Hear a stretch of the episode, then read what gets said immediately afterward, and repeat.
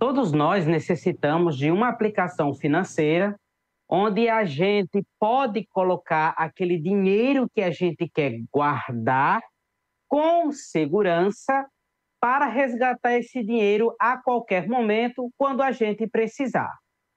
Não é verdade? Bem, o brasileiro historicamente sempre utilizou a caderneta de poupança para poder guardar esse dinheiro. E hoje em dia isso ainda não é diferente, tendo em vista que quase um trilhão de reais ainda está nas famosas cadernetas de poupanças. Mas um movimento, um movimento até então silencioso, tem acontecido na vida financeira dos brasileiros nos últimos anos.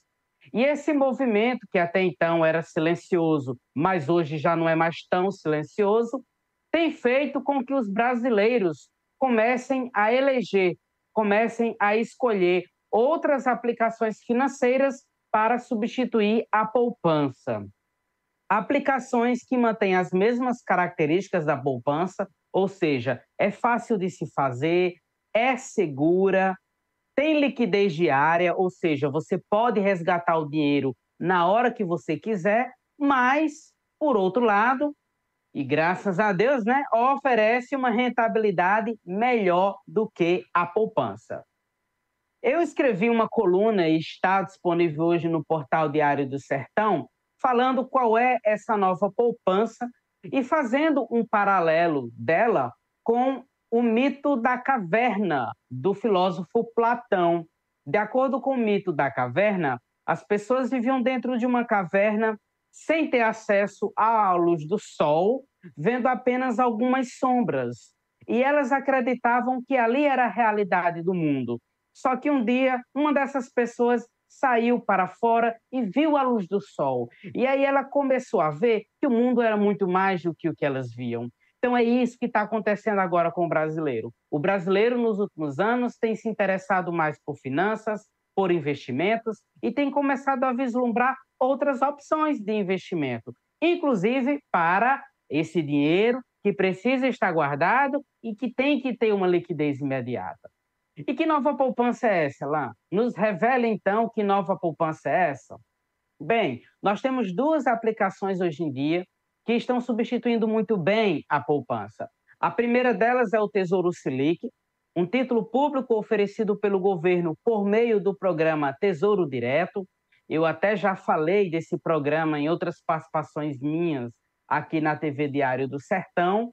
Esse é um título público que tem uma liquidez imediata, que tem muita segurança, oferece muita segurança para o investidor e que a rentabilidade desse título é atrelado à taxa Selic, que é a taxa mãe da nossa economia.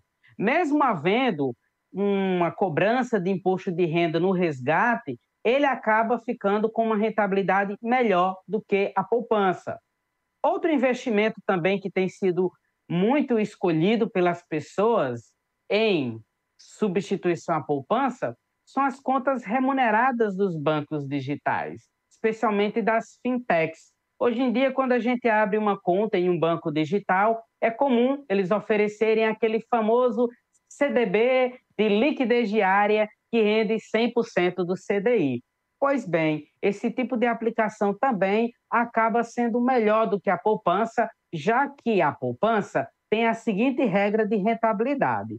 Quando a nossa taxa Selic, a taxa mãe da nossa economia, ela é maior do que 8,5% ao ano, que é o que está acontecendo agora, nós temos uma Selic de 13,25%. Quando a Selic é maior do que 8,5% ao ano, o rendimento da poupança é de 0,5% ao mês, mais uma taxa pequena chamada de taxa referencial. E quando a Selic é menor ou igual a 8,5% ao ano, o rendimento é 70% da Selic mais a taxa TR. Em qualquer um desses patamares, a poupança vai perder para essas duas aplicações que eu acabei de falar, que têm as mesmas características da poupança, é simples de se fazer, é seguro, tem liquidez diária e rende mais do que ela.